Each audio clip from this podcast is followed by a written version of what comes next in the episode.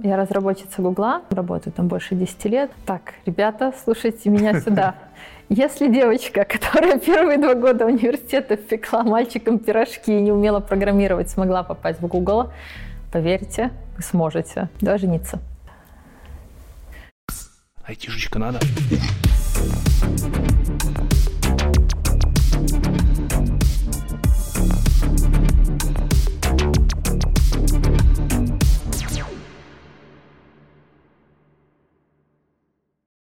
Всем привет!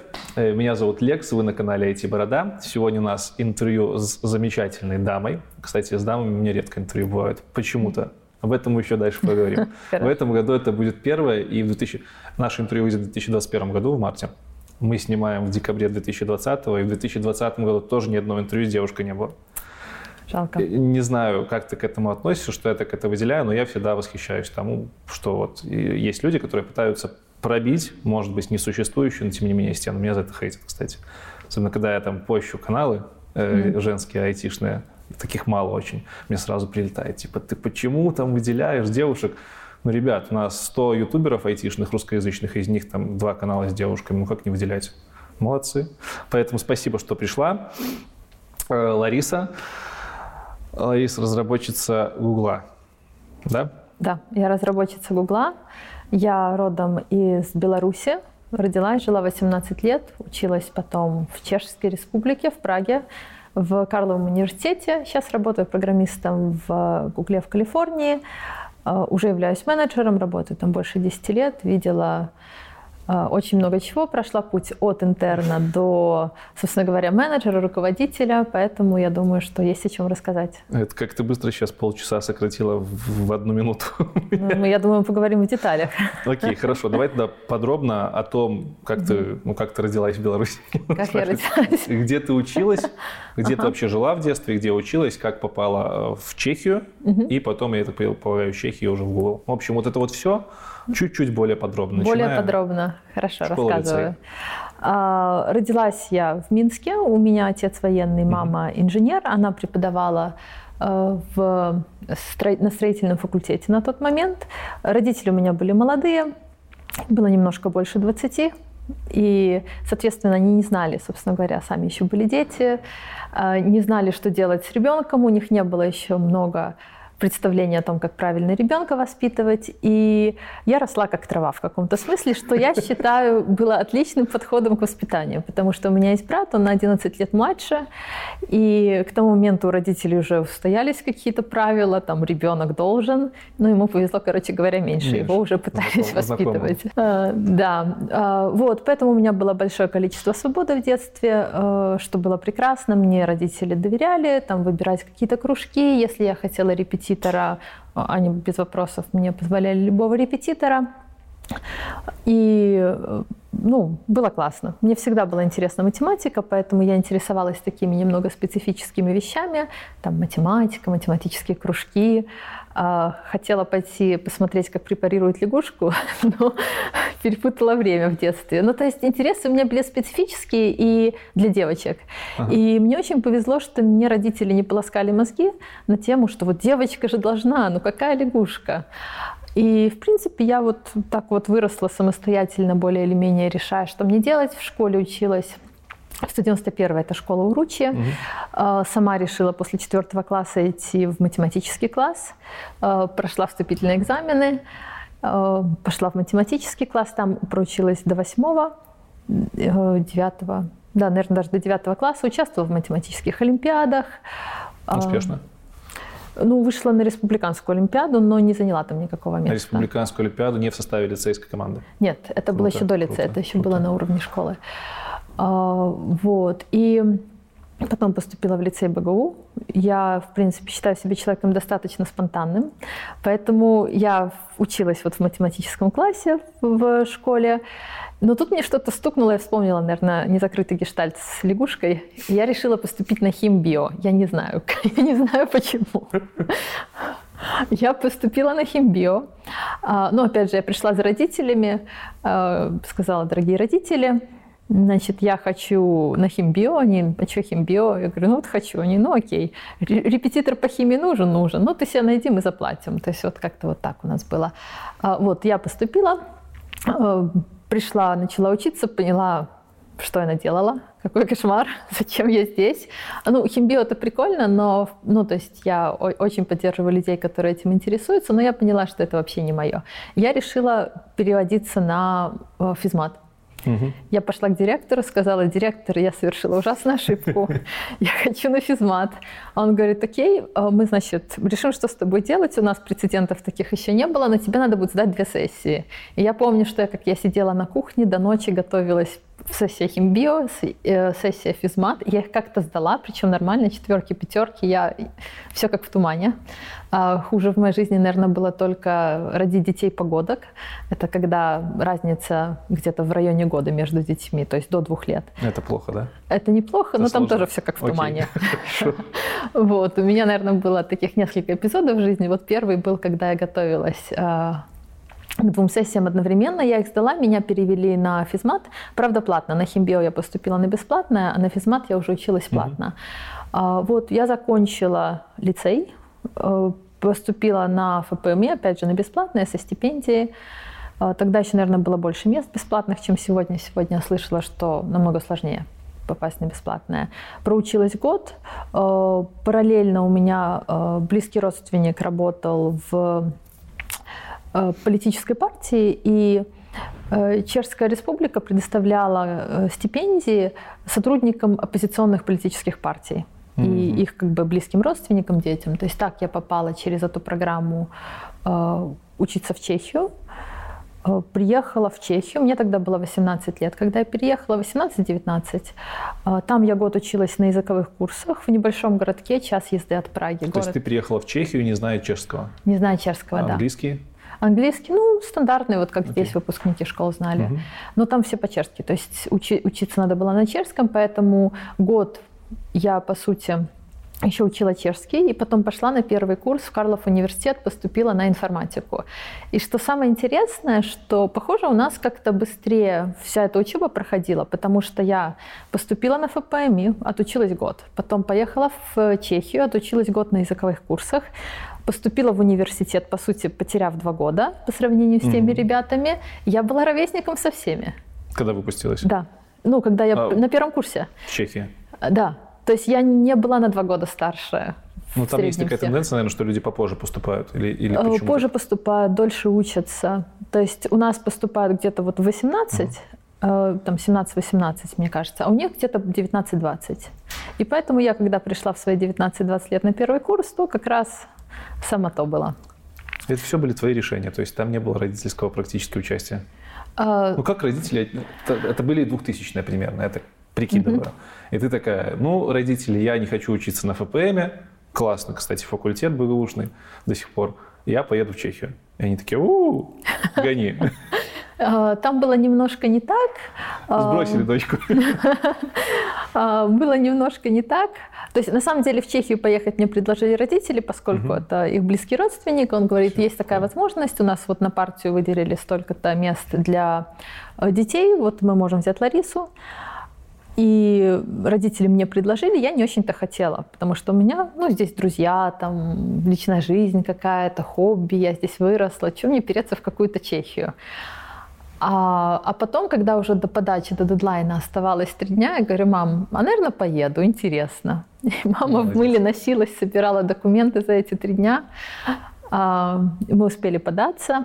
Ну, там еще было, то есть там не так, чтобы прямо всех брали. То есть надо было прийти в посольство, надо было пройти собеседование, написать сочинение какое-то. Там посол должен был на тебя посмотреть, что ты нормальный. А, то есть какие-то такие вещи. Но я прошла фильтр нормальности, меня взяли. Вот. Я, собственно говоря, вот училась в Чехии. Сколько я там училась? Я там училась долго, потому что я потом еще под конец продлевалась, чтобы на стажировки попасть. Отучилась в Карловом университете, получила диплом магистра. Ага. Учиться мне понравилось. Э, в отличие от ФПМ, там другая система, намного более свободная. В том смысле, что каждый сам себе расписание составляет, что э, все преподаватели, ну почти все, то есть преподавателей на полную ставку не так много на самом деле. Там есть преподаватели на полставки, а вторую половину они там работают mm-hmm. в корпоративе или где-то. То есть вот у нас был там преподаватель по security, и он работал там в IBM security кем-то и нам преподавал тоже. То есть они нам преподавали очень актуальные вещи, и это было очень прикольно. Мне очень нравилось. Ну и плюс жить в Праге.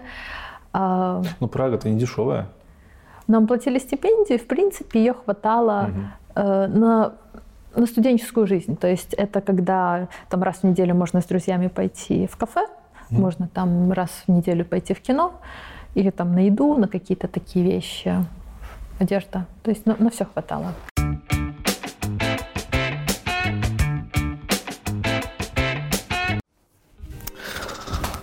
Всем будьте здрасте. Буду экономить ваше время, поэтому перехожу сразу к делу. Вы знаете, кто такие Skillbox, это онлайн-университет современных профессий, и сейчас я вам расскажу чуть подробнее о новой профессии, профессия Data Scientist. Как вы знаете, на канале есть уже два выпуска про Data Science, про машинное обучение. Тема на хайпе, и я считаю, что в ближайшем будущем она будет оставаться на таком хайпе. Все-таки это стык программирования и некого научного подхода, поэтому стоит обратить внимание, что предлагает Skillbox. Skillbox предлагает освоить сразу две профессии за один учебный период – это профессия машинного обучения и анализа данных. В принципе, актуальненько. Обучаться вы будете на реальных данных, которые максимально приближены к рабочим условиям. Обучение длится целых полтора года серьезное намерение, и оплачивать можно обучение спустя целый год. То есть 12 месяцев Skillbox э, коммитается обучать вас на добровольных началах. Что конкретно вы получите от этого курса при должных стараниях? Вы сможете изучить язык Python, вы сможете изучить язык R, вы научитесь визуализировать данные, наконец-то поймете, что же такое эти хайповые нейронные сети, познакомитесь с фреймворками, такими как TensorFlow, Keras, очень популярные вещи. Поработайте с популярными библиотеками типа Matplotlib, NumPy и Pandas. Освойте базы данных типа PostgreSQLite, SQLite, MongoDB, ну и, конечно же, научитесь Э, делать реальные задачи, например, рекомендательные системы, поймете наконец-то, как они работают. Кстати, рекомендательные фиды — это вообще вот топ, что сейчас есть везде практически. Посмотрите, даже в Клабхаусе.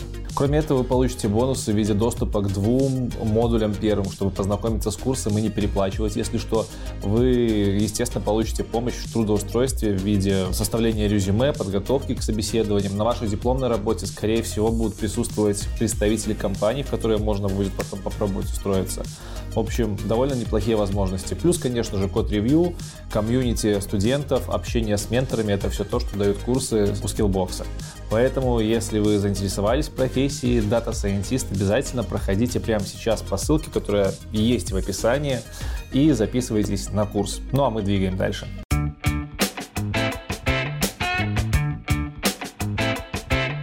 Прага университетские годы. Ты говоришь, на, маги- на магистр отучилась, то есть бакалавр плюс магистратура. Угу.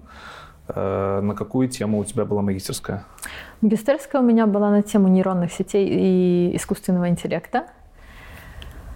Эм, ну, на самом деле это... 12 лет назад примерно. Да. А, причем у меня была очень классная магистерская. Я решила попытаться заработать денег на Форексе. А, ну, то есть это было интересно. Мне интересно всегда работать над вещами, которые интересны в принципе. То есть писать какую-то научную работу ради а, большого количества формул и печати в дипломе, оно как-то ну, не очень меня вдохновляет. Я человек достаточно практичный, и я, значит, решила, окей, э, ну что мне было бы интересно? Заработать денег на Форексе с помощью нейронных сетей. Э, я при этом еще нашла, какие-то соревнования проводятся в Украине, там какой-то парень даже выиграл, тоже там использовал какие-то нейронные сети. А, я пыталась это делать. У меня даже, ну, на самом деле, дипломы вот эти все, это натягивание совы на глобус. Скажу сразу. То есть оно должно получить, должен получиться красивый результат. То есть это не только у нас так, там то же самое? Это везде. Я думаю, 80% науки так работает. И у меня получилось заработать деньги на какой-то валютной паре, потому что как только я попробовала ту же нейронную сеть запустить на другую валютную пару, там, я не знаю, чешская крона с э, американским долларом торговля mm-hmm. работала, а там швейцарский франк с евро перестал. Оно и понятно, потому что там очень большую роль играют макроэкономические факторы, там сама страна, то есть это не просто формулы. И если нейронная сеть натренировалась там на Чехии и Америке, то понятно, что не обязательно те же правила будут работать в Швейцарии, в, еще где-то. Но, ну да, то есть как только я ту же модель запускала на другой валютной паре, она ломалась. И я такая, ладно, об этом мы писать не будем. Поэтому у меня получился очень такой красивый диплом, где все красиво, деньги зарабатываются, а, все предсказывается, там красивые картинки. А, но я поняла, что, во-первых, э, скорее всего, это возможно. Если вот этим заняться, то возможно э, создать какой-то робот автоматической торговли на Форексе. И, во-вторых, что, чтобы зарабатывать, нужно этим действительно плотно заниматься, потому что ситуация меняется, нужно там перетренировать эти нейронные сети, нужно вручную следить, если там, не знаю, не тот президент внезапно выиграл, нужно срочно там останавливать алгоритмы и перерасчет делать или просто паузу. То есть нужно этим заниматься достаточно плотно, чтобы э, иметь шансы на успех. А ты не хотела? Я на тот момент э, уже там в Гугле была, на стажировки ездила, работать О, устроилась. А когда ты успела в Google на тот момент уже попасть? А, я в Google попала, я, у меня еще до этого была история. Сначала я попала в Intel в Чехии. А, это история, как я вышла замуж, на самом деле. Опачки. Ты попал, хорошо, я не буду шутить. Окей. Это на конкурсе примерно было? А, значит, я попала в Intel, наверное, на четвертом где-то. Угу. Из пяти? Э, из шести, у меня было шесть. Это без магистра? Без... С магистром, я училась шесть лет. Окей, на четвертом курсе ты попадаешь в Intel? А, я... Э, Intel объявил конкурс, они искали себе стажера в маркетинг, и надо было написать какое-то эссе на какую-то тему. В маркетинг, то есть не, маркетинг, не айтишник. Да. Не айтишник. Ну, в смысле, да, в маркетинге. Не разработчиков. Да, не разработчиков. Окей. И я решила, ну, почему бы и нет? Ну, почему, почему бы, нет? Бы не ФПМ год училась, математика, да, 4 года информатики, пойду в маркетинг. Ну, химбио, то есть не впервые. И я написала эссе. У меня получается хорошо структурированно писать так, чтобы людям было понятно. Это плюс. А, плюс у меня была двоюродная сестра, которая на тот момент была в Праге, которая очень хорошо умела писать по-английски. И вот мы с ней скооперировались и написали эссе. Я его послала, и внезапно, опа, выиграла первый приз. А, стажировка в Интеле. А второй приз был процессор, а третий приз был там какой-то процессор послабее. И я пошла к ним на собеседование, я им понравилась, но была затычка, что у меня нет разрешения на работу. Я была по студенческой визе, а по студенческой визе нельзя работать э, в Чехии. Не знаю, как сейчас, но вот тогда вот так было. Ты сейчас склонишь к фиктивному браку? Нет, не к фиктивному. Так, интересно. А, на тот момент я расстроилась. Мне сказали, ну мы вам дадим, значит, э, второй приз, который там самый накачанный процессор на тот момент. Я такая, ну, что делать? Окей. И на тот момент у меня был чешский парень, с которым мы уже жили вместе, встречались два года. Я пришла расстроенная домой и говорю, давай жениться. Ты говоришь? Я говорю, да. Он такой, подожди, что, куда жениться? Как это, как? Я говорю, ну, такое дело, вот смотри, вот не взяли на стажировку, обидно вообще как-то. Он говорит, ну ладно, ну давай. Ну, то есть как-то вот э, мы очень просто поженились, не было торжества, не было вот всей этой романтики, все было. Ну, то есть я пришла, говорю, слушай, мне так обидно, что меня не взяли, и, потому что я не могу работать, давай мы поженимся, у меня будет ПМЖ, и в следующий раз меня возьмут, если куда-нибудь я захочу вот так вот. Ну, молодец, поддержал.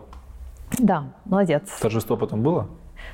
Нет, не особо. То есть мы так э, с Антончиком из четырех человек расписались. Счастье интроверта.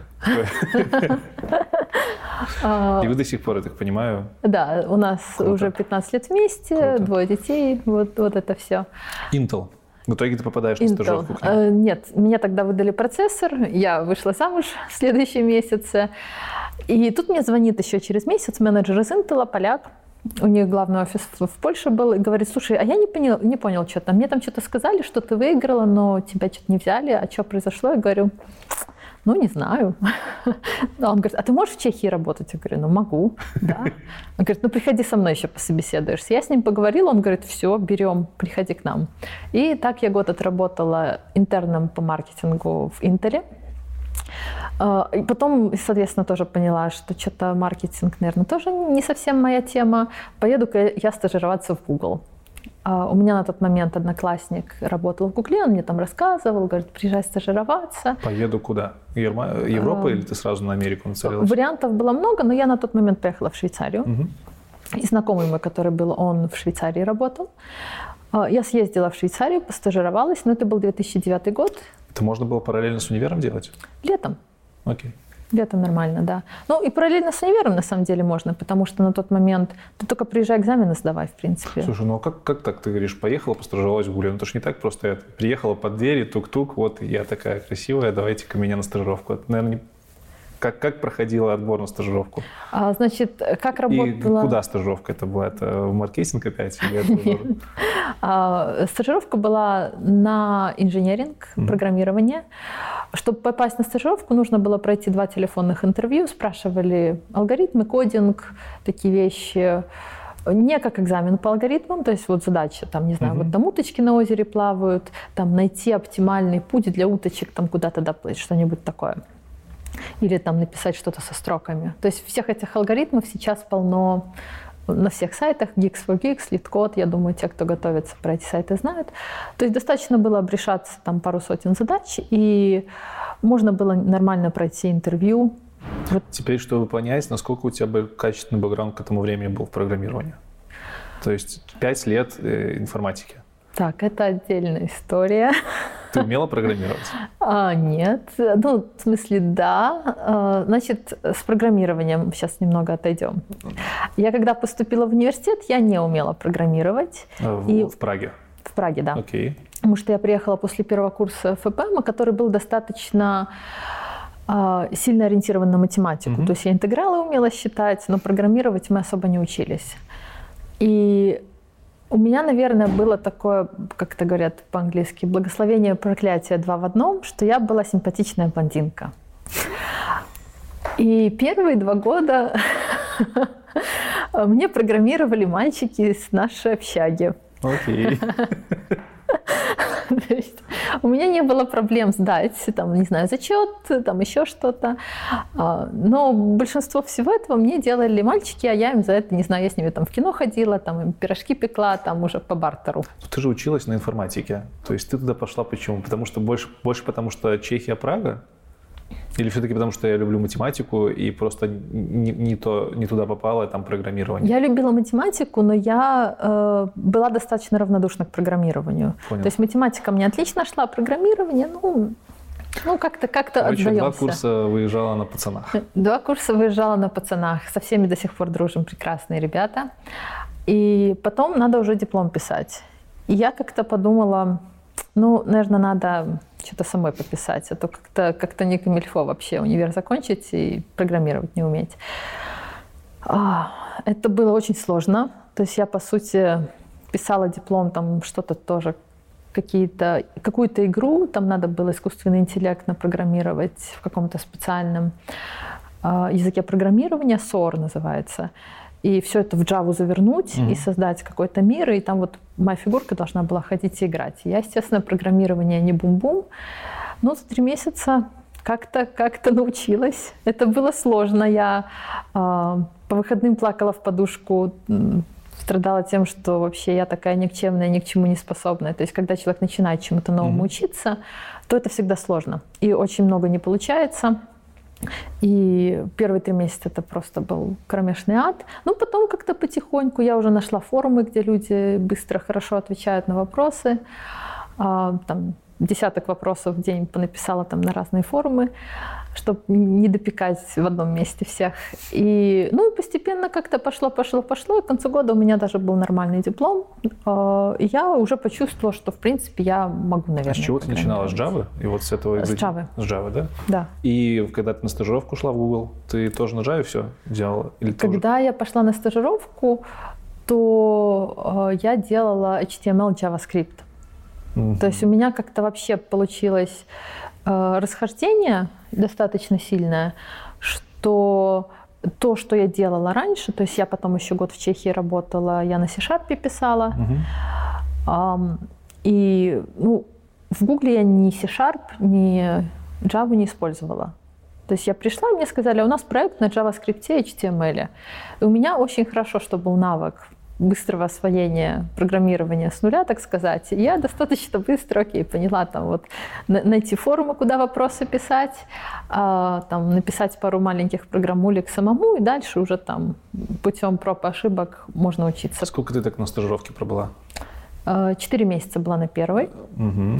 Вот там фронтендом, по сути, занималась и три с половиной на второй. Что такое вообще стажировка? Для, для, для чего? Это для получения опыта, либо для зарабатывания денег, либо для того, для того? Что она тебе дала? Почему нельзя было сразу пойти работать в Google? Ну, вот как у нас так студенты часто делают на третьем курсе, сразу пошли работать в компанию. Это на самом деле распространено в наших угу. странах, но в Америке, в Европе, если ты студент, там не очень распространено, что ты еще работаешь где-то. То есть на самом деле студентов почти не берут, потому что считается, что студентам должны дать время и возможность, чтобы научиться. И после этого уже они могут идти на работу. А стажировки это как раз вот такая гибридная модель, когда он может учиться, но при этом параллельно еще набираться реального опыта угу. в компании. Но это ограничено, это чаще всего лето. То есть 3-4 месяца плюс-минус. А, что это дает? Ну, для студентов там это дает единственную возможность, по сути, получить реальный опыт, потому что нет возможности на полную ставку пойти работать, обычно параллельно учась. И там достаточно серьезная программа в университетах. Вот в Карловом, где я училась, там действительно нужно было очень много времени. То есть не получится параллельно да. работать? То есть там, ну, можно, но это было бы очень сложно, очень большая нагрузка Дают какие-то поблажки при трудоустройстве? Э, вот летние лагеря, хотел сказать, стажировки. Ну, конечно. Я когда приехала в Чехию и стала искать работу со стажировкой в Гугле, то мне это открыло многие двери, которые раньше мне не были открыты.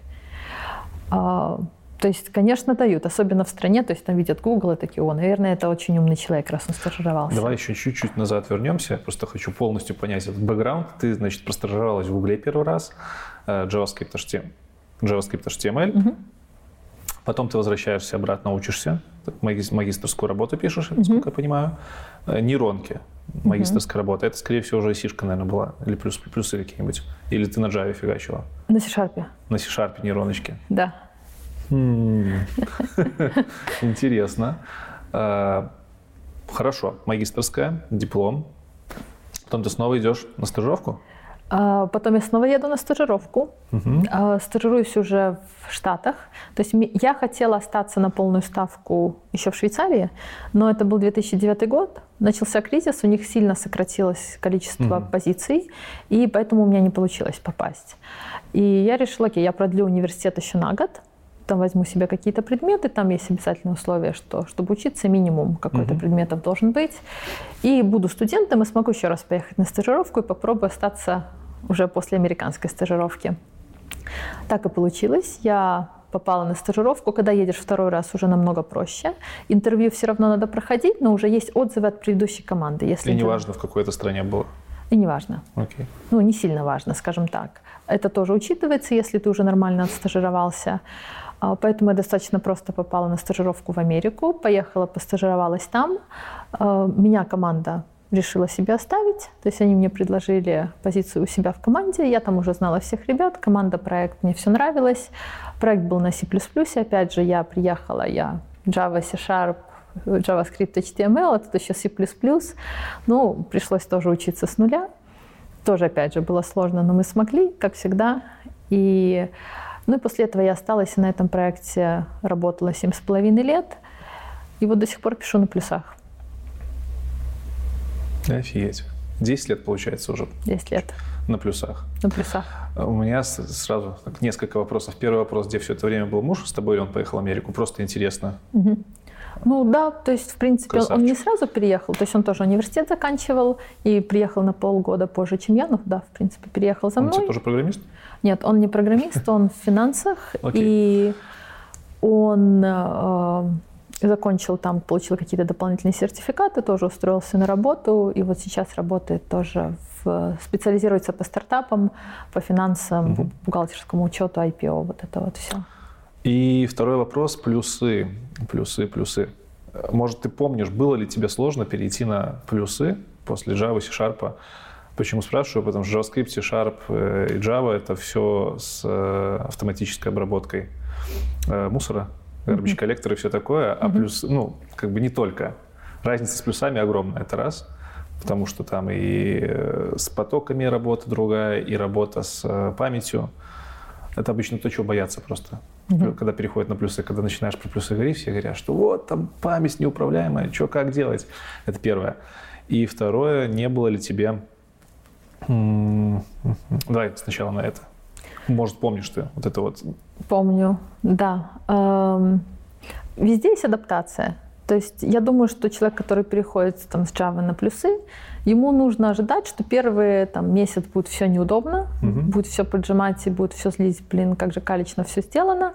Потом постепенно он притрется, и через полгода уже так, о, так и надо, уже все будет отлично.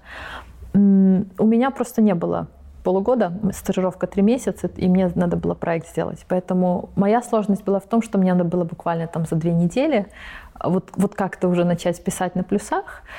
А, плюс был в том, что там уже был код на проекте, я не писала полностью с нуля. Я могла mm-hmm. много примеров смотреть, и это очень сильно помогло. Но минус был в том, что, да, первые, наверное, несколько недель были очень сложные, очень стрессовые, и ну, я как-то так очень переживала, я хотела остаться э, после этой стажировки в Гугле, но чтобы остаться, нужно хорошо пройти стажировку, получить хорошие отзывы. Я очень переживала, что у меня это может не получиться, потому что я плюсов не знаю, и у меня лишнее время занимает просто их выучить. Ну, я на выходных работала, там достаточно часто работала по вечерам, просто чтобы дать себе дополнительное время. То есть такая напряженная стажировка была. И второй вопрос когда говорят про Google, про фан-компании, вообще про американский рынок, сразу у людей в голове в СНГ всплывают алгоритмы, структуры данных и вообще компьютер-сайенс как таковой. Что, мол, вот, чтобы туда устроиться, нужно прям нехило разбираться во всем, что касается основ, которые не всегда у нас есть. Как у тебя с основами было? Так, ребята, слушайте меня сюда. Если девочка, которая первые два года университета пекла мальчикам пирожки и не умела программировать, смогла попасть в Google, поверьте, вы сможете. А, значит, ну как у меня было с основами? Ну, я научилась программировать достаточно поздно. Я не была ни олимпиадником, ни, никем таким. Ну, то есть история того, что основы нужны для прохождения собеса, а дальше уже все зависит от того, как ты быстро учишься, это вот она? Это она, да. Mm. И плюс прохождение собеседования – это отдельный навык, который не зависит от того, если вы там на полную ставку человек работает. Нужно просто тупо решать сотнями задачи с сайтов для подготовки. Сотни задач. Сотнями, да. Чтобы хорошо пройти, нужно вот, я там человека ночью разбужу, скажу там, напиши сортировку, быструю сортировку, и он так посреди ночи, не приходя в сознание, а ее ты сейчас напишешь быструю сортировку? Нет. Но мне не надо собеседоваться, я уже ну, это, устоялась. Это, это такой вот стереотип, который э, много кто говорит э, из знатных людей СНГшных, что если вы захотите пойти в американскую компанию, то вам нужно все, все, все базы знать не потому, что вы хотите пройти собес, а потому что вы их реально будете использовать. И есть еще такой стереотип, что, мол, вот тебе обязательно нужно техническое образование, чтобы работать в компаниях на Западе, потому что там все твои знания, все твои э, дифуры, интегралы, векторные, тензорные анализы, они все там пригодятся. Да? Нет. А, я, наверное, в своей жизни написала в Гугле за 10 лет алгоритмы нетривиальные, раза три там. Один раз я писала топологическую сортировку, один раз там цикл в графе и один раз еще что-то за 10 лет три раза. Причем эти, это простые алгоритмы, это не диффузный анализ. А, нет, ничего такого не нужно. Опять же, если я решу собеседоваться в другие компании, я, конечно, выделю сколько-то месяцев и пойду повторять угу. э, быструю сортировку, вот это все, и у меня будет от зубов отскакивать. Но пока мне это не надо, ну, мне это не надо.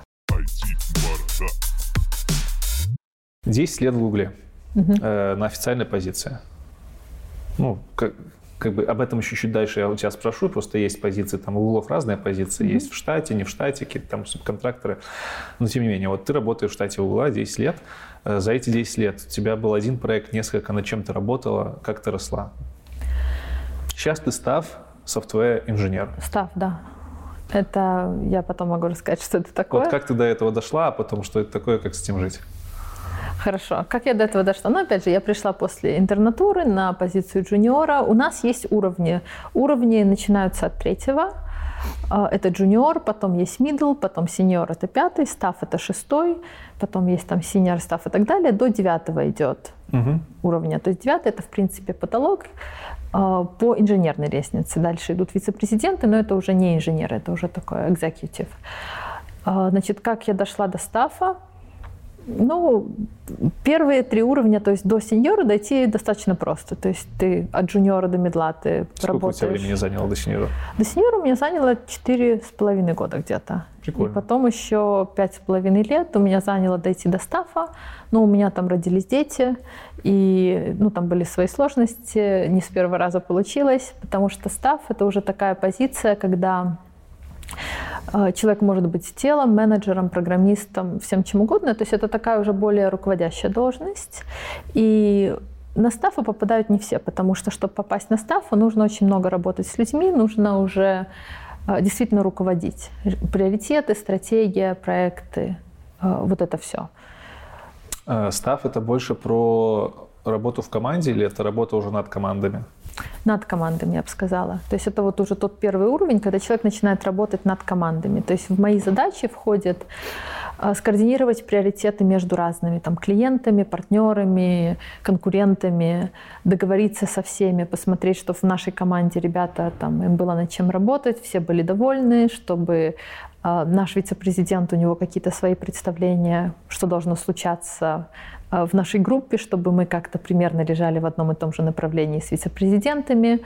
То есть, в принципе, там достаточно много времени тратится именно на такие стратегические координационные задачи угу. там, со всеми договориться, переговоры, вот это все. И какое-то количество времени я по-прежнему трачу на техническую работу. Я еще занимаюсь технической работой, но чем выше поднимается человек, тем меньше у него времени остается на техническую работу. То есть те же вице-президенты уже вообще не занимаются там ни дизайном, ни архитектурой, ни программированием. То есть получается какая-то джун, middle, senior, ты большую часть программируешь? Да. да?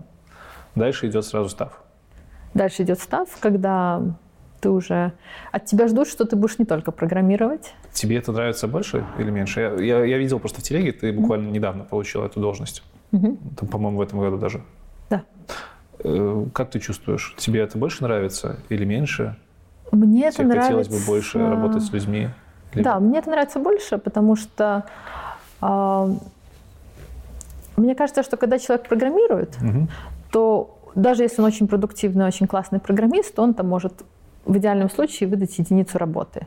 А если человек классный руководитель или там мотиватор или стратег, э, и он работает с каким-то количеством людей, то, мне кажется, за счет вот этой координации можно увеличить э, то количество работы, которое ты можешь выдать. То есть за счет своей команды, за счет того, что мы там с кем-то договорились, кто-то нам помог, там кому-то дала правильный проект, э, ну, я могу свою выдачу повысить намного сильнее, чем просто единицу работы. А чем это отличается от Ладно, тимлида понятно, чем отличается. Это уже больше не в команде. Кстати, тимлид вот. Mm-hmm. Наверняка же есть в Гугле тимлиды и техлиды. Они где вот в этой ветке? Джун, сеньор, middle, став? Ну, они обычно... Совмещается? Техлиды становятся на уровне сеньор. Это отдельная ветка или это просто дополнительная? Дополнительные какие-то. Mm-hmm. дополнительные какие-то обязанности, да. А, может быть и стафом техлит, но в принципе техлит он занимается технической частью в рамках одной команды угу. чаще всего. И он, ну это такая мудрая сова, которой все приходят и говорят, вот я не знаю, вот как бы ты посоветовал, какую там базу данных использовать, вот эту или вот эту, и почему. И с ней можно обсудить или с ней можно обсудить. А, это тоже вариант. То есть есть люди, которые, в принципе, ну, не очень хотят с людьми работать активно плотно как-то там переговоры вести какие-то. Но, в принципе, ну, большинство, я думаю, ребят, с которыми я общаюсь, они больше тех лиды. Потому mm-hmm. что я не знаю, почему, кстати, так получается. Может быть, многие программисты, ну, они как-то более интровертные, и человеческая составляющая там там, с кем-то договариваться. Ну, там на самом деле бывает столько политики, такие игры престолов, что это нужны, э, нужна выдержка, навыки, нервы. То есть ты не можешь там на всех сорваться, что, что вообще за козлы такие. Э, и ну, не всем программистам это, в принципе, интересно, и это понятно. То есть машины — это очень такая понятная область. То есть ты туда программу написал, и она работает или не работает. Ты ее подебажил, и она заработала. А вот с людьми там сложно, у них свои какие-то приоритеты, они тебе не про все приоритеты расскажут, про какие-то нужно самому догадываться. И это уже получается Э, ну, такая намного более объемная картинка, в которой нужно еще много дорисовывать у себя про понимание людей, потому что люди с ними сложнее, чем с компьютерами. Хорошо, но вот ты когда росла, junior, middle, понятно, ты разработчик. Когда ты была сеньором, ты больше разрабатывала или ты больше уже в менеджмент отходила? Какой-то team lead? Не тех лид давай возьмем, а team lead. Была ли у тебя такие, были какие-то у тебя обязанности управления по команде? Ну, или ты была Значит... кодером, кодером, кодером, потом бах, ты такая, все, я став софтвер-инженер, я работаю с командами. У меня круто. было две попытки попасть на стафа. Угу. Первая как раз такая попытка и была. Я была кодер, кодер, кодер, попробую попасть на стафа, опа, не получилось. Мне сказали, что нету э, evidence of leadership, доказательства mm. типа лидерства. Окей, я тогда очень расстроилась, потому что у нас вся команда была такая ну, все было очень сильно распределено между людьми, и как-то притянуть за уши какой-то лидершип, там было бы сложно. Не было. Да, не было просто возможности. Mm-hmm. Не то, что у меня не было навыков, а не было возможности. Поэтому где-то два с половиной года назад я перешла в другую команду. Там, конечно, лидершипа было «залейся», в том смысле, что э, команда ну, была в таком состоянии очень плачевном. Там менеджеры просто э, уходили там раз в полгода, там менеджеры О, менялись постоянно. Бывает. Да, Интересно. бывает. То есть проект этот то пытались закрыть, то пытались не закрыть. То есть там там все было, все было очень сложно. Я пришла, я такая, о, бардак, сейчас попробуем порядок навести, хуже точно не будет. И вот за два года я себе там наработала очень много лидершипа, и я в основном работала над нетехнической частью а проекта. Как, как это происходит? Ты приходишь как разработчик в команду, или ты сразу пришла туда уже как в какой-то другой должности, в которой нужно больше проявлять лидерские способности? Я пришла как разработчик, но Google э, дает достаточно много пространства людям. Угу то есть ты приходишь и ты видишь, о, вот эта штука не работает. Ты говоришь менеджеру, слушай, давай я попробую сделать так, чтобы она заработала. Ну ты же разработчик, это не твоя компетенция. Ну типа, откуда ты лучше знаешь менеджера? Нет, нет так не нет? работает. То есть менеджер, наоборот, будет рад. А, то есть приветствуется инициатива да. такая, да? Да, ты хочешь решать проблемы, мои проблемы, пожалуйста. Хорошо, а с точки зрения затрат временных. Ты наверняка на лидершип тратила какое-то дополнительное время. Это угу. углом поощряется? Ну, грубо говоря, когда приходит новый разработчик на проект, скорее всего, заказчик либо твой менеджер ожидает от тебя конкретной отдачи. Там 6 часов в день ты должен программировать. Остальное время ты там на митингах. А ты тут такая приходишь, ага, давайте я тут настрою процессы, и получается у тебя куча времени уходит в это. Угу. И ты это обосновываешь в углу, либо это твое личное время, прокачивания лидершип качеств? Ну, надо смотреть на проект. Угу. То есть, если проект в каком-то состоянии, например, там деморализована команда, потому что менеджеры меняются, приоритеты меняются, а, никто не понимает, что нужно делать. Да, то есть понятно, что если вот в этой ситуации всех поставить и копать отсюда и до обеда, то это будет неэффективно, потому что не очень понятно, куда копать-то, собственно говоря. Mm. То есть в первую очередь всем понятно, что нужно порешать вообще какую-то стратегию, там это убедить там людей вышестоящих, что это правильная стратегия, и после этого уже всем выдавать лопаты. Поэтому мне не надо было как-то специально это оправдывать, все видели, э, в каком состоянии команда, и я просто пришла и сказала, слушайте, я считаю, стратегия должна быть такая, давайте я сейчас там поделаю презентации, попишу документов, э, повдохновляю команду, и потом мы уже сядем, подумаем, какие проекты, когда все это будет сделано. И это была та работа, которую нужно было сделать там, ну, не имело смысла начинать программировать, пока непонятно вообще. И ты два года, будучи разработчиком, вот еще проявляла свои качества менеджерские. Либо ты к концу проекта уже полностью переквалифицировалась, не знаю, в формальную должность тим лида, например. А, в начале, когда у нас не было менеджера, не было ясного направления, то я, в принципе, занималась такой менеджерской mm-hmm. стратегической работой. Потом менеджер появился, я стала тим лидом. Mm-hmm. И в основном занималась технической частью, но потом случился коронавирус, то есть там свои сложности пошли. Э, вот. И сейчас я уже сама стала менеджером официальным, до этого я не была официальным менеджером. И ну, сейчас опять же, все перевернулось с ног на голову. То есть у меня примерно уже 50% времени занимает именно менеджмент и 50% времени техническая часть. Техническая – это не разработка, я так понимаю? Включая разработку. Включая разработку. Да. Ага. И не скучаешь по разработке? Скучаю. Хорошо. Это хорошо, это, это классно. Потому ну, что... Ну, просто тут надо понять, что если я хочу быть стафом, угу. то у меня нет выбора, я должна заниматься лидершипом. Я не... То есть, если бы я хотела заниматься разработкой, мне нужно было оставаться на предыдущем уровне, тогда я могла бы заниматься Какие качественно новые обязанности у тебя появляются, когда ты становишься стафом? Во-первых, чтобы стать стафом, у тебя уже должны быть определенные качества. Ты должен уметь хорошо общаться, mm-hmm. понимать приоритеты, э, вести переговоры, находить компромиссы с разными э, командами. Э, вот приоритизировать там стратегия, вот, вот эти вещи, там, вдохновлять команду, как-то смотреть, отслеживать, все ли эффективно происходит.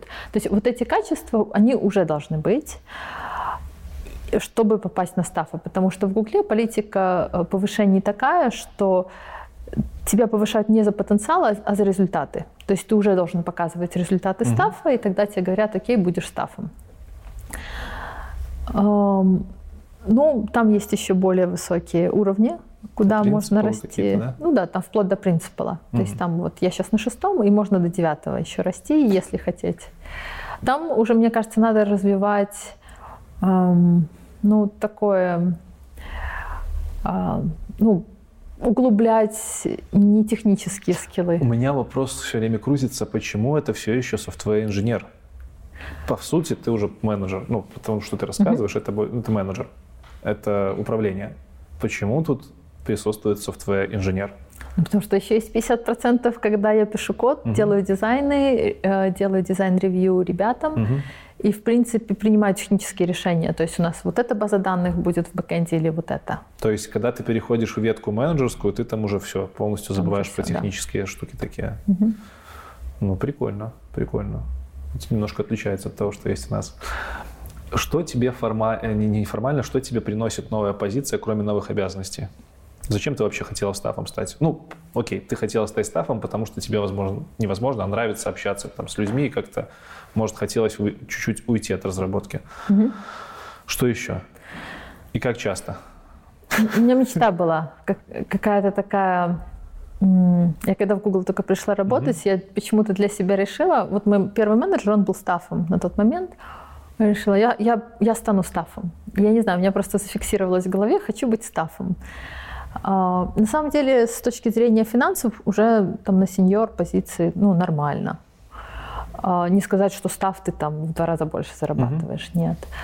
А, я думаю, у меня просто вот какая-то сидела вот эта загвоздка в голове, что я хочу быть стафом. Это какое-то такое достижение в жизни. Вот я буду умирать, но буду знать, я умру стафом. Не знаю, вот, вот, вот что-то такое. Какой-то вот личный мой пунктик, что хотелось, э, хотелось этот приз выиграть для себя. Так, хорошо. А, хочется ли тебе идти дальше? Я не знаю. Почему? Почему ты не знаешь? А, потому что это достаточно сложно. Угу. То есть понятно, что любой бы хотел на позицию, где много платят. Ну, забудем а, о финансах. И... Ты уже сказал, что ты достигла какого-то финансового спокойствия. Если забыть о финансах, то есть смысл расти дальше? Ну вот я вижу людей, которые на позициях выше, как они работают и какие проблемы они решают. И там очень много проблем, которые я, например, не думаю, что мне бы доставляло удовольствие решать. Угу. Например, проблема такая, что а, ну, в каком-то смысле в любой корпорации начинается с какого-то уровня «Игра престолов». То есть каждый хочет себе участочек побольше, а, ну, так, у того забрать, а как забрать, там, ну, как-то надо придумать. И там уже, мне кажется, люди начинают а, как-то заниматься больше разделом власти, если можно так сказать. Начинается то, что люди называют политикой. Я, ну, я не считаю, что это политика. Везде, где есть люди, будет политика. Ну, понятно. Но какие, и начинаются вот эти какие-то социальные аспекты, э, начинаются какие-то приоритеты, борьба приоритетов. Э, то есть там уже начинаются такие достаточно жесткие противостояния между людьми, там кто-то хочет повышения, и поэтому а, надо как-то вот это вот так обставить. И мне кажется, и там очень жесткая конкуренция. То есть люди, которые попадают на высокие уровни, они туда не просто так попадают. У них уже есть какой-то набор навыков, у них есть в этом интерес, всем им хочется расти выше. То есть, там, не знаю, там 10 кандидатов на директорскую должность, и все там ну, стараются ну, короче, другого это не, обогнать. не сказочка такая, где ты аккуратненько лезешь вверх, и у тебя все красиво. Ой, нет. Ой, нет, да. И я просто часто достаточно бываю на каких-то совещаниях, где ребята высокого уровня, и я прям чувствую напряжение uh-huh. какое-то, я чувствую вот эту какую-то а, конкуренцию. И на самом деле, ну, кому-то это подходит, кому-то это нравится, но хочу ли лично я этим заниматься, я для себя не решила. А, то есть, в принципе, я не думаю, что мне вот такая жесткая конкуренция доставляла бы много удовольствия. Но ну, сейчас просто еще год тяжелый, может, я просто устала, и мне так кажется. Мне не обязательно сейчас прям решать. Вот я сейчас на стафе побуду какое-то время, и потом отдохну, соберусь силами и решу, хочу ли я дальше там локти тренировать. Хорошо, а в целом докуда можно, докуда? До какого уровня можно дорасти в угле? Можно до девятого, то есть с тройки до девятки. Это типа принцип, ну, это уже такая технический вице-президент. То есть где-то позиция а, уровня а вице-президента. А дальше что делать? Дальше ничего. Ждать, пока уйдет какой-то вице-президент и занять его место. Насколько много вообще в угле вице-президентов, чтобы понимать рейерность таких сотрудников? Э, я думаю, их может быть пару тысяч. Угу. Окей.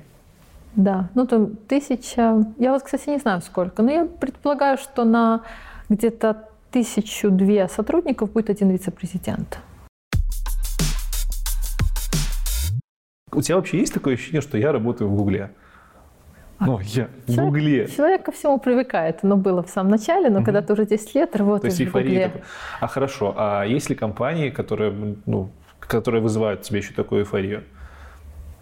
Нет. То есть там, условно, Microsoft какой-нибудь? Нет. Oracle? Ну, то есть, мне кажется, это будет тяжеться только да? сбоку. А, Хорошо, я, кстати, NASA. недавно... NASA? Нет. Нет? Нет. Окей. Ну, это вот такой сложный момент, когда а, в какой-то момент, мне кажется, человеку хочется найти смысл в своей работе. А вот зачем? И у меня пока что еще нет вот четкого понимания, где я могла бы соединить э, работу мечты со смыслом. То есть да, я могу вот тут делать э, вот эти вещи, и в этом есть смысл. Э, потому что мы там обрабатываем много данных для YouTube, для серча, там люди потом этим всем пользуются. То есть я, да, я могу увидеть, в чем uh-huh. смысл моей работы, но в какой-то момент, я думаю, я начну задумываться о каком-то таком более глобальном наследии, там, не знаю, спасти детей в Африке от голода. И, может быть, смыслом будет, я зарабатываю какое-то количество денег, и там 20% жертвую на школы в Африке. А, может быть, это будет смыслом. Я еще ну, не поняла для себя. А, но вот сейчас у меня нет четкого понимания. Я чувствую, там, пойти работать в Facebook или в Microsoft будут, опять же, те же яйца, только сбоку. Понятно. Ты сказала, что вы работаете э, много над э, для для Ютуба и для всяких таких вещей для Ютуба. Мы не поговорили о том вообще, чем ты занималась -то в Гугле и чем ты сейчас занимаешься. Я в LinkedIn видел, что ты разрабатываешь AdWords, да? AdWords? AdWords это было давно. Это было давно? Да. То есть ты начинала с AdWords? Начинала с AdWords. Ну, про AdWords знают все, наверное, кто Чем ты там занималась? А, AdWords. Мы занимались репортингом. Угу. То есть а, рекламодатели, когда они размещают рекламу, они должны пойти куда-то и посмотреть, сколько они денег потратили, сколько людей рекламы видели. И вот как раз наш продукт, он занимался тем, что он собирал вот эти данные с разных мест, и потом другая команда на фронтенде отрисовывала красивые таблички, где люди могли там угу. видеть свои результаты. В рекламах время было прекрасное. А, я очень многому чему там научилась. Я бы порекомендовала ну, то есть, мне кажется, прийти джуном в рекламу это было отличным решением, потому что Google... Э, реклама — это сердце Гугла, это деньги. Логично. И поэтому там отлично отлаженные процессы, отличные инженеры, отличные качество продуктов. То есть если мы выпустим в продакшн что-то и реклама завалится на 10 минут, то Google потеряет очень много миллионов за эти 10 минут. Это все пойдет к SEO и угу. к нам придут с вопросами. Мы так не хотим, поэтому у нас были там тесты, тесты на тесты, 25 разных тестов до релиза. А, я очень многому научилась, как делать хороший, качественный, стабильный продакшн. То есть если мы уже что-то запустили, как сделать быстрый rollback продакшена на предыдущую версию, как автоматически это определить. То есть там... То есть в какой-то момент времени ты даже работал с продакшеном, или это нормальная тема, в Гугле работает Нормальная тема, все с продакшеном работают. У нас была Интересно. ситуация, когда мы в продакшн запустили бинарник, и там была бага, причем такая очень неочевидная. А, в какой-то момент просто там все обнулялось. И а, нашему вице-президенту, Google тогда еще был меньше, и у нас был вице-президент ну, под которым было несколько тысяч человек. Сейчас у Дворца, я думаю, намного больше. И ему CEO большой компании позвонила и сказала, почему у меня все нолики в моей табличке. И он пришел к нам в мой кубикл, и он сидел, пока мы все не пофиксили, рядом с нами. А, вот. Ну, так бы сейчас, наверное, не было уже, это было там, почти 10 лет назад. Но да, с рекламами там прям... Сказала кубикл? Кубикл — это у нас еще не было тогда open space, у нас были такие комнаты, а, окей. и там сидело четыре инженера. Так, хорошо. Значит, AdWords э, прокачал тебя как технаря. В бизнес-домене ты не утонула? Не сложно было? Нет, мы, мы с бизнесом не занимались. Ну, даже так? Да, ну, то есть у нас были, у нас были PM. Понимать, должен, должен понимать, как там, что работает в бизнесе. Ну, я понимала на уровне, да, как работает. То есть а. вот, вот есть, ну, вот так вот реклама создается, вот, вот угу. так вот она запускается, вот тут они бюджеты, вот так она показывается. Но это изучается все за три месяца. Сколько ты с AdWords проработала? Семь с половиной лет. Офигеть. Да. Тебе не надоело? Или у тебя... Вообще, 10 лет в одной компании, это, это как?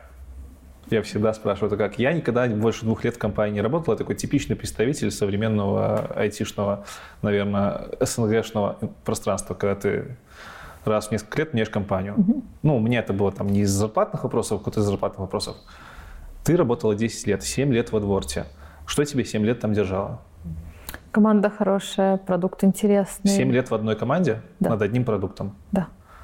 И не надоело? Нет. Mm-hmm. Ну, продукт же развивается тоже.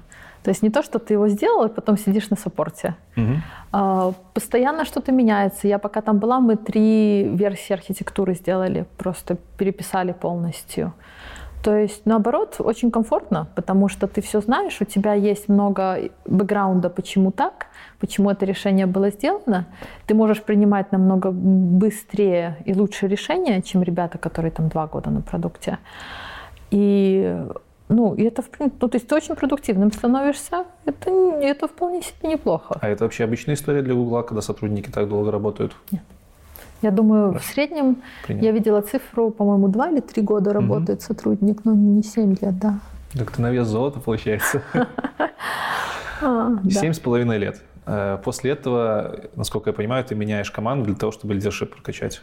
Да, я меняю команду, чтобы... Ну, то есть тоже обидно вышло, mm-hmm. потому что я бы команду не меняла, если бы меня повысили. А тут мне сказали, ну, надо лидершип, а мне менеджер сказал, слушай, у нас ну, все расписано по лидершипу, ну, некуда тебя приткнуть, чтобы прям вот такой лидершип еще был, как им надо. Ну, ладно, пойду в другую команду.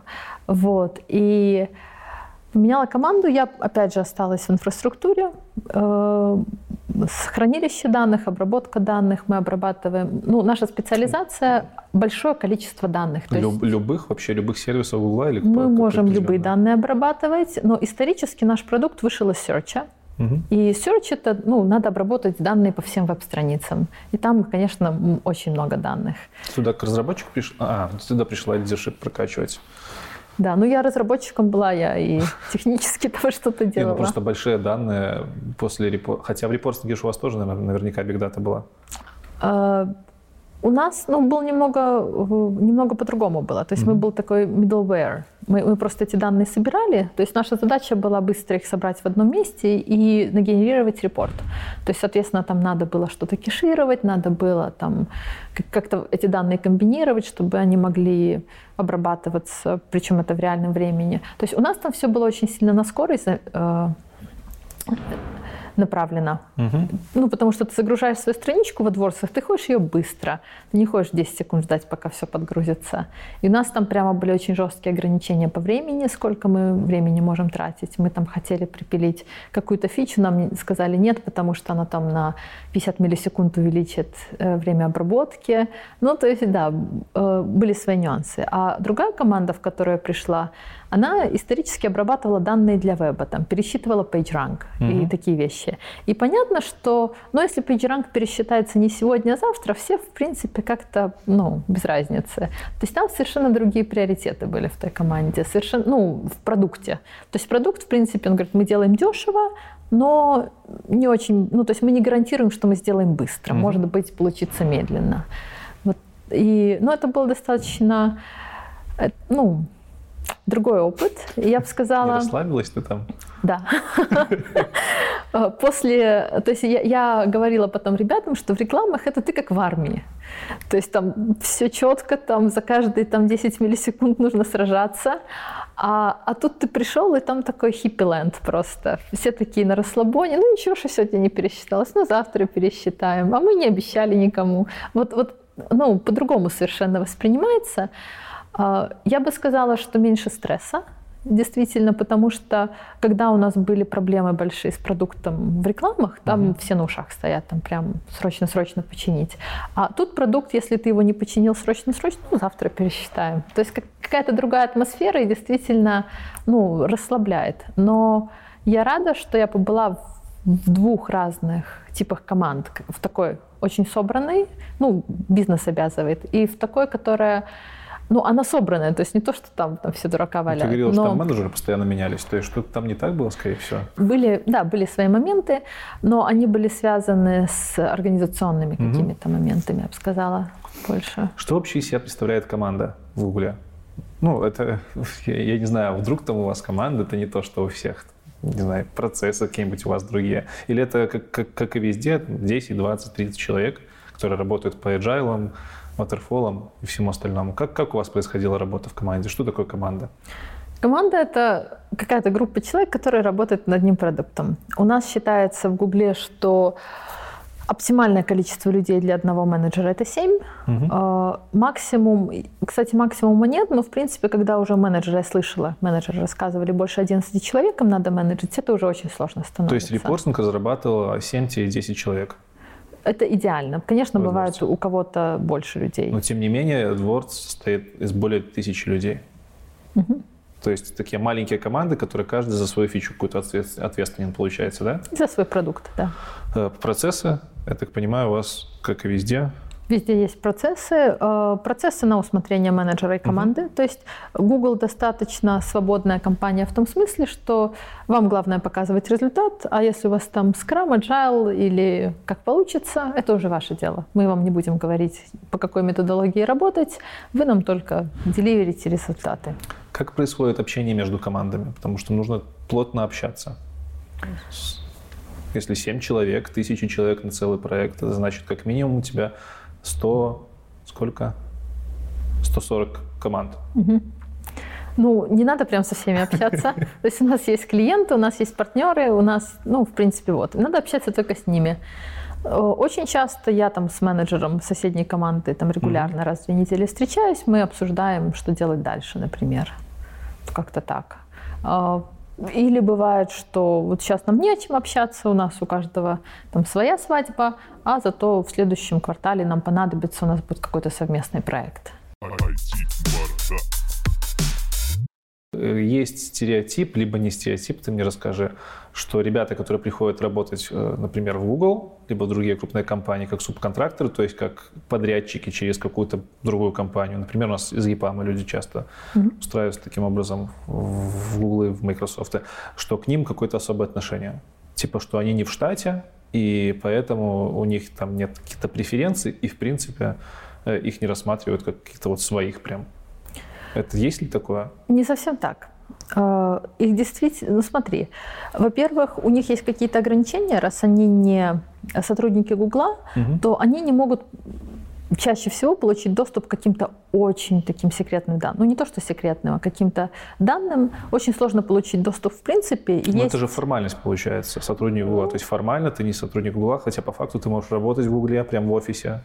А, оно это формальность, но если кто-то тебя судить будет, а, то она уже, да, а, это уже значительная формальность. То есть, во-первых, это, а во-вторых, а, я думаю, что отношение специальное в чем, что контракторы, вот у нас были у соседней команды контракторы, да, они приходят Э, по законодательству контракторы должны быть по времени ограничены на какой-то кусок проекта. То есть там нужно действительно писать какую-то объяснялку, что угу. вот у меня вот есть этот проект, он по времени ограничен, и на него хочу контрактора.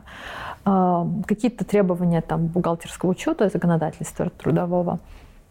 И очень часто бывает, что вот приходит человек к тебе на год, Э, или там группа людей, они работают на год с тобой на этом проекте, сделали этот проект и пошли дальше. И поэтому я думаю, что к ним действительно отношение как к временным сотрудникам, потому что ну, они действительно такие есть, они в любой момент могут там доделать свой проект, условно говоря, и пойти на следующий проект вообще в другое место. А, но в целом я бы сказала, что в Гугле люди очень ну, хорошие, uh-huh. то есть они не относятся там как к второму сорту, а, а просто есть какое-то понимание, что это люди временные, и там в следующем квартале их уже с нами не будет. Хорошо. Будучи контрактором, будет ли мне проще устроиться в Google, если вдруг я захочу? Будет немножко, скорее всего, потому что если ты работал с сотрудниками, они смогут на тебя написать отзыв, и если отзыв будет классный, то это будет тебе плюсом, чем просто человек с улицы. А, но тоже надо будет проходить интервью и проходить через процесс. Как пройти интервью в Google? Если, ты, если у тебя нет возможности поехать, например, на стажировку, вообще как попасть в Google? Как это же не HR-отдел, в который ты присылаешь свое резюме, как происходит это у нас, или, или HR? Я слышал, что у вас нужно рекомендации давать или нет? Не, не обязательно. Можно послать через сайт, можно угу. послать по рекомендациям проще в том смысле, что э, есть человек, который сможет всегда спросить у рекрутера, что происходит. То есть, если ты пошлешь через сайт, ты не знаешь, что с твоим резюме. Тебе угу. не ответили месяц, это тебе отказали или просто заняты, непонятно. А если у тебя есть э, реферал, через которого ты послал, он может спросить у рекрутера, что это значит, и тебе сказать, слушай, там все заняты, или мы сейчас этот месяц не нанимаем, в следующем тебе ответят. Как это происходит? Ты просто, ну, допустим, у тебя есть друг в Гугле, который работает, и ты mm-hmm. просишь, чтобы он сходил в какой-то там HR-отдел, либо какой-то сделал запрос куда-то, да, он просто онлайн может это сделать, а, okay. Э, послать, ну, послать твое резюме, там, и с тобой mm-hmm. свяжется HR. Э, ты как э, человек, который порекомендовал этого парня, либо девушку, что-нибудь получаешь? А, зависит. Это У нас есть бонус. Ли? Опять же, там очень много условий. То есть за интернов бонуса нет, угу. но если интерн в течение года становится сотрудником, то, может быть, будет. А, если я порекомендую человека в первый раз, то, может быть, тоже будет. А если уже кто-то рекомендовал раньше, то, наверное, не будет. То есть там как-то очень-очень такие хитросплетенные правила, что, ну, может быть, скажем так, никогда не угадаешь, будет ли тебе за реферала какой-то бонус. То есть иногда получается, иногда нет. Э, на что бы ты порекомендовал обратить самое большое внимание при подготовке к собеседованию в вашу компанию? А, ну, во-первых, если вы хотите попасть в Google, я бы посоветовала пойти на лид-код и порешать там все задачи их там по тысячу, вот тогда точно попадете. а, ну, можно, конечно, порешать 300, 400, 500, тогда, скорее всего, тоже попадете, но надо решать easy, medium, hard, все уровни. Ну, кроме же задач технических, там собес у вас много из каких этапов состоит. Это не секрет, люди знают, как, как они проходят. И есть ситуации, много таких ситуаций, где людей разворачивают, например, когда они не проходят собес с командой. Вот, э, как ты думаешь, стоит ли прокачивать, кроме технических навыков, и еще что-то? Я не думаю, что стоит прокачивать специально. Стоит полазить в интернете, поискать угу. чужие истории и посмотреть, где люди завалились и почему, и не делать те же ошибки. Но, в принципе, я бы не стала там читать какие-то специальные книжки, как там располагать тело, как там какие слова говорить.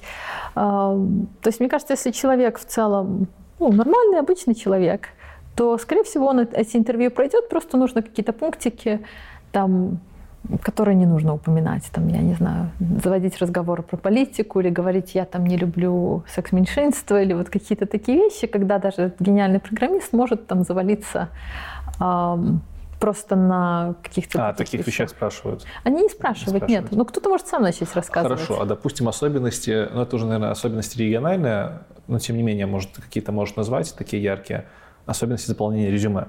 То есть у нас я бы не сказал, что является мувитоном вставлять фотографию в резюме. Более того, я знаю многих людей, которые ну, в том числе руководители компании, которые, наоборот, приветствуют. Ну, фотка, понятно, что за человек. В то время как, допустим, в Америках мы знаем, что вот фотография – это уже прям не то, что нужно тебе в резюме вставлять. И ты, как человек СНГшный, можешь даже не просечь эти фишки. А вот там ты покажешься каким-то аглименом. На какие такие моменты стоит обращать внимание? Ну, я прям сейчас, наверное, все не перечислю. У меня был блог когда-то, mm-hmm. там было про резюме, какие-то типичные ошибки резюме. А, я там, по-моему, даже про фотографию писала, что если вы не подаетесь на позицию фотомодели, наверное... А ты в Телеграме ты писала? А, нет, у меня блог есть larrr.com. Отлично, ссылочку в описании.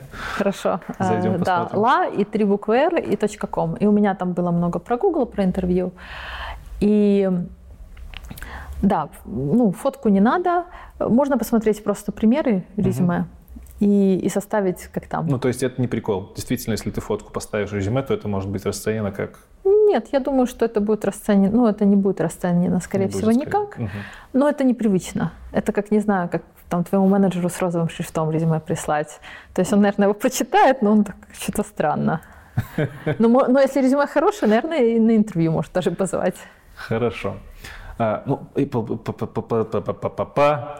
подытоживая, получается, на интервью с твоей точки зрения главнее все-таки технические навыки твои или твои навыки софт-скиллзовые? Предположим, если ты хочешь пройти на позицию э, middle разработчика выше. Технические сто процентов. Технические. Да. Надо просто не делать грубых ошибок. Язык в... какой? Пофиг. Пофиг язык, да. Даже Brainfuck. Ну, интервьюер должен просечь тоже это. Я не думаю, что многие знают Brainfuck. А, ну, то есть он должен понять решение и сказать, да, это правильно, а, хорошее все решение. хорошо. Поэтому есть... лучше не защищаться. У нас программисты под языки фигачат. Угу. Ну, это нормальная тема для СНГ, когда ты JavaScript разработчик, а ты Java разработчик, а ты .NET разработчик, а ты C++ разработчик. И если я C++ разработчик, скорее всего, мне ваш там Python, ну ладно, Python может быть, скорее всего, мне ваша Java или JavaScript нафиг не нужны. Я на, на плюсах прогаю, и, пожалуйста, мне другого не трогайте. Там, я так понимаю, такого нету. Нет. То есть ты, в первую очередь, инженер, а язык это уже вторично. Угу. Хорошо. Ты книжки вообще читаешь? Читаю. Технические? Технические. Все еще? Нет, технические. А раньше читала? Читала. А можешь привести три книги, которые больше всего повлияли на тебя, как на технаря? Они не технические. А, значит, первая книжка – это «48 законов власти» Роберт Грин. А, почему? Потому что когда человек уже находится на сеньор позиции, она учит то есть я когда пришла в Google, я думала, ну, все такие классные, все такие добрые, все такие умные кругом. А почитав эту книжку, она в достаточной мере сбивает розовые очки, понимая, что ну, люди разные, у всех свои приоритеты. И ну, есть какие-то способы, как быть более эффективным в проталкивании своих приоритетов. Я не скажу, что я стала этим как-то пользоваться, но я стала видеть намного четче, что делают другие люди. Открыла глаза на тебя. Да. А, какая же еще книжка мне помогла? Я думаю, это, наверное, вот единственная книжка, которую я прям могу посоветовать и сказать, прям читайте. Читайте, читайте. Она очень про людей. И, ну, у меня просто было несколько коллег, которые там вели себя не очень хорошо, mm-hmm. как-то там mm-hmm. ножи в спину, все дела. И мне эта книжка очень помогла понять, ну, что люди могут в принципе делать и как против этого можно противостоять. А. Хорошо. Как насчет, э, например, совершенный код, либо паттерны банды четырех? Вот это то, на что у нас прям молятся. Значит, есть книжка, очень мне понравилась, я прочитала в начале карьеры, и, ну, в начале карьеры она вообще отлично зайдет, называется Pragmatic Programmer. Угу. Фамилию автора не помню, вообще отличная. То есть она больше про то, как мыслить, про стратегические какие-то вещи. Отличная книжка. А, Мартина Фаулера и вот, ну... Боб Мартин. Да. Все такое. А, паттерны, паттерны проектирования полезны. Я прочитала книжку про них, называется Head First Design Patterns. Она попроще, и, по-моему, и, по-моему, там все понятно. А, вот. Ну, тоже в, в начале, я думаю, да, очень, очень неплохо было. А вообще паттерны используются у вас в практике в командах, или это раздутая маркетинговая фигня? Ну, типа, когда вы общаетесь, вы там говорите, что хм, запилить бы мне тут абстрактную фабрику. Да, хорошее решение. Нет, мы запилим то что-нибудь другое. Такого общения у вас не, происходит? Нет. Ну, то есть это ну, да, больше так... для студентов история какая-то. А, я думаю, она как-то предполагается, что люди это уже знают, освоили как-то, ну, то есть если ты им скажешь. Я думаю, что там я помню моменты, когда мне делали комментарии там, mm-hmm. к моим дизайнам, но мне никто не говорил, а ты тут используешь паттерн такой, а надо делать паттерн другой. Мне говорили, слушай, а я бы тебе предложила вот этот класс вот с этим залинкать. И ты mm-hmm. такой, о, ну это там типа inversion of control, да? Но тебе человеческим языком пишут, что тебе предлагают делать. Понятно. А, то есть такие именами паттернов никто точно не бросается. Блиц. Блиц. Финальная рубрика. Несколько вопросов коротких, Первый вопрос, пойдем с простенького. Топ-3 художественных книги, которые ты прочитала. Топ-3 художественных книги. А, Конан Дойл весь. А, обожаю mm. Шерлока Холмса. А, говоря, и все. Я очень плохо помню книжки, которые я читаю. Ну, Конан Дойл и Шерлок Холмс – это немало уже. Хорошо. Но я перечитала несколько раз всего Шерлока Холмса. Круто. Как все, кстати, фильмы американские вот эти вот э, с Дауни-младшим смотрела, не смотрела? Смотрела, все смотрела. И советские, и с Дауни-младшим, и, и с Камбербэтчем. Камбербэтчем. Мне нравится. Я, я фанат Шерлока Холмса. Э, блог в Телеграме у тебя достаточно большой. Ссылочка на него в описании тоже. Проходим, смотрим, подписываемся. Для чего ты его завела? Он у тебя необычный. Он у меня необычный. Я там пишу на необычные темы, особенно в последнее время. А, я вела блог про устройство работы в Гугле, который вот lar.com. Там много очень практично про резюме и так далее. Но в какой-то момент я почувствовала, что у меня поменялись интересы, захотела просто писать вот что у меня в голове, что у меня в душе, вот просто писать. И это был не формат блога, угу. потому что в блог все-таки какие-то структурированные статьи идут. И я просто стала писать в Телеграм, что на ум приходит. Вот так. Продолжать будешь дальше писать? А, буду продолжать Нравится? писать. Нравится, Отлично, но... Мне тоже понравилось. Я там много чего интересного узнала про тебя, и в принципе... Да, но ну, то есть тема специфическая. Я думаю, даже немногие люди про какие-то из этих вещей знают. Там магических грибов наесться. Кстати, да, магические грибы. У меня там дальше есть еще вопросик про да. магические грибы. Ну ладно, мы его узнаем. Последние статьи у тебя были про выгорание, про работу с... Угу самим собой. Угу. Ну, можно так это назвать. Кстати, прикольно. Я для себя тоже много чего почерпнул. Так что прочитайте обязательно. Особенно сеньористы и сеньоры, которые не хотят уже больше работать с программистами. Слеза. Э, ЗП. Не могу не спросить, сколько получаю, став софтвер-инженера в Гугле?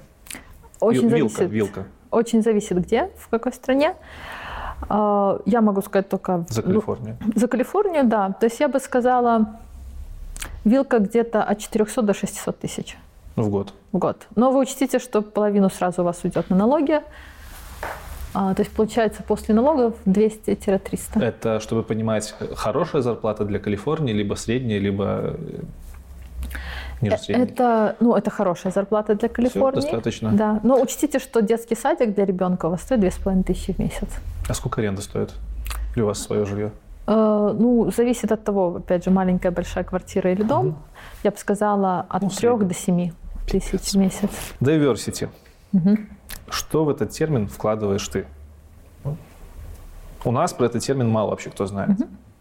В Америках, в Европах он начинает хайпить. Что для тебя diversity? Ну, для меня это про разность людей. Угу. То есть мы с тобой diversity, мы разного пола, у нас разный там опыт жизни в разных странах и так далее. А, то есть это, люди, это про то, что разные люди имеют разные взгляды на разные вещи и этим обогащают друг друга. Что, в принципе, имеет смысл, я очень за эту идею. А, то, что часто в компаниях воспринимают как diversity, вместо того, чтобы смотреть широко, они ограничиваются на пару атрибутов, там раса, пол, может быть, возраст. Угу. То есть это достаточно сильно суживается. То есть может сидеть два белых мужчины, которые могут быть разные, разнее некуда, но при этом они не будут считаться diversity по каким-то вот таким корпоративным терминам. Вот это, ну, наверное, так оно есть, потому что компании важно таблички показать, они же не могут измерить там разницу двух белых мужчин. А если они разного цвета кожи, то уже можно измерить. Но в принципе, ну, зря так, конечно, что так То есть где-то перекручивают в последнее время? Я бы не сказала, что перекручивают, просто компаниям нужно показывать измеримые результаты. Понятно. И они меряют то, что легко измерить. Андрей Дроничев, знакома такая фамилия? Нет. Ой, ну ладно. Ну и фиг с ним. Почему про Андрея Доронича я заговорил? Кто это такой? Да простит меня Андрей Дороничев, если он этот выпуск посмотрит. А если посмотрит, пусть мне напишет. Э, Андрей Дороничев был в выпуске у Юрия Дудя. Юрия Дудя ты, наверное, слышала? Слышала. Про силиконовую кремниевого, силиконового, да без разницы. Mm-hmm. Silicon Valley делал он выпуск, и там все было очень красиво в этом выпуске. Его за это хейтили очень сильно. И вот Андрей Дороничев – это один из тех людей, который был в выпусках. Он из Гугла парень, насколько я понял, он э, занимает лидирующую какую-то должность в мобильном подразделении Ютуба. Mm-hmm. Его история про Google и про Силиконовую долину тоже была очень позитивная. Это все было лично для меня настолько позитивно, что я даже удивился, потому что так не бывает. И вот и я хотел бы у тебя узнать, действительно ли в Силиконовой долине, в Кремниевой долине и в Гугле сказка? Наверное, нет. Ну, я скажу так, что мне не очень нравится в долине жить, потому что ну, это такая сельская деревенская местность, где везде нужно передвигаться на машине. Я очень люблю ходить пешком. Ну, это же типичная история для Америки, наверное, или нет? Не везде, в городах можно пешком ходить. Я очень люблю ходить пешком, и там вот, где я живу, там есть даже места, где просто пешком не пройдешь, там нету тротуара, там просто дорога, кусты и, и забор. А дорогу просто перейти или это сразу штраф? Там нету светофора, на свой страх и риск можно попробовать перебежать. То есть просто некуда ходить. Плюс э, не все места красивые, скажем так. То есть там есть просто вот кусок, там дома, нормально, и потом идет кусок, и там просто склады какие-то, какие-то такие здания не очень фэншуйные, а потом какие-то рестораны. Вот как-то оно выглядит. Нету такого вау-фактора. Вот я приезжаю в Европу, в, там, в Вену, в Цюрих, и я хожу по городу, у меня просто вот мне дышится классно, мне душа поет, блин, как тут красиво, как я тут люблю гулять. У нас у меня этого ощущения нет. И вот этого мне очень не хватает. Э, это мне в долине, например, не очень нравится. Плюс, если вы там не зарабатываете огромные деньги, а я на позиции стафа, в принципе, ну, я зарабатываю нормально, чтобы жить комфортно, но я не могу себе купить там классный дом в классном, красивом месте. Это для меня было бы слишком дорого, он там стоит, не знаю, 5 миллионов. Угу. А, и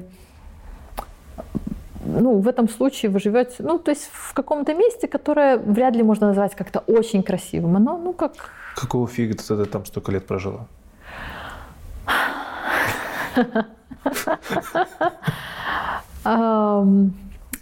Я думала много раз куда-нибудь переехать. Мы ездили на экскурсии в разные штаты. А, я даже намылилась в какой-то момент серьезно, несколько лет назад подумывала переехать в Европу обратно, но как-то все не складывалось, не складывалось, все какие-то то дети родились, то угу. там еще, то время не то, то на работе надо повышения ждать. Вот как-то все не складывалось. А если бы... Не если бы. Давай так. А где бы ты хотела провести свою старость? Э, старость, тот период времени, когда ты не работаешь на кого-то, а живешь в свое удовольствие. Ну, это не обязательно там 70 лет, 80. Mm. Скажем, после работы, где бы ты жила? Мне очень нравится природа. Mm. То есть я не могу сказать там страну, потому что и в Штатах много мест, где ты живешь в горах, в таком, в лесу. А, мне нравится такое место, где кругом есть люди, может быть небольшой городок, но кругом очень много природы. То есть вот что-нибудь такое. Это не Кремниевая долина? Или Кремниевая долина? Нет, это не Кремниевая долина. Ну, то есть не прямо в сердце Кремниевой угу. долины. Может, там в часе, в двух езды. Предпоследний вопрос. Знаешь ли ты лично Сергея Брина? Нет. Встречала ли его когда-нибудь? В, по коридору проходя. Офигеть. Конкурс.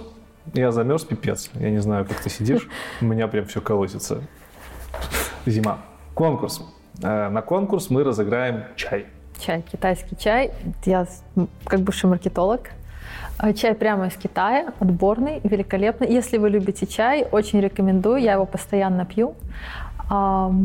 Так что Давай его сюда. Ребята, значит, чай в красивой упаковочке. Там четыре. А, четыре разных чая китайских, отборных. А, специалистами моей любимой чаевни.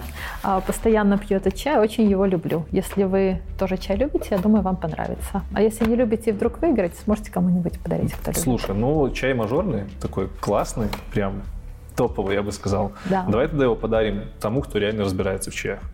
Давай. А как мы это сделаем, чтобы нам в комментарии написать? Может быть, описать какую-нибудь процедуру чаепития, нет? Или свое знакомство с чаем? Или, может быть, почему ты любишь чай? Почему? А может быть, какую-нибудь веселую историю связанную Веселую с чаем? историю? Отлично. Веселая история, связанная с чаем.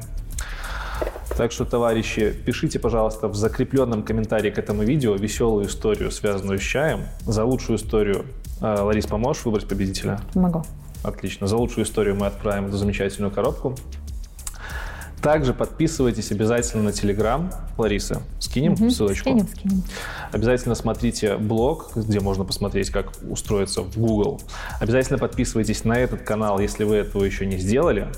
Ну а с вами был Лекс IT Борода. Всем спасибо и до новых встреч. Пока.